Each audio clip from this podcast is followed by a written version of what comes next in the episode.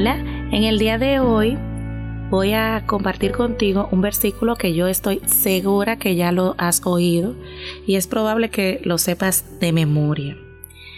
Juan 8:12. Sí, sé que lo conoces. Yo soy la luz del mundo. El que me sigue no andará en tinieblas, sino que tendrá la luz de la vida. Todos conocemos que Jesús es la luz del mundo, pero hay una parte que quizás estamos viendo por encima, pero debemos ponerle mucha atención.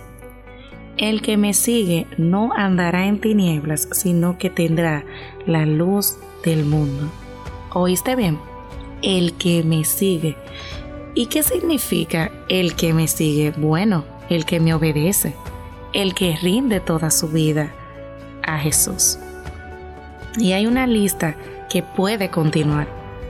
Así que realmente estoy yo siguiendo los pasos de Jesús o puede ser que estamos siguiendo nuestros pasos personales, lo que realmente yo quiero.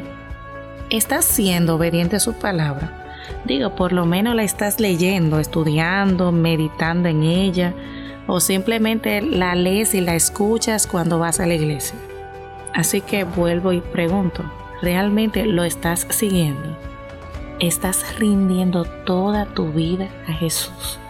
¿O solamente las partes que te convienen? Señor, yo oro en el nombre de Jesús para que tú me ayudes a rendir mi vida a ti.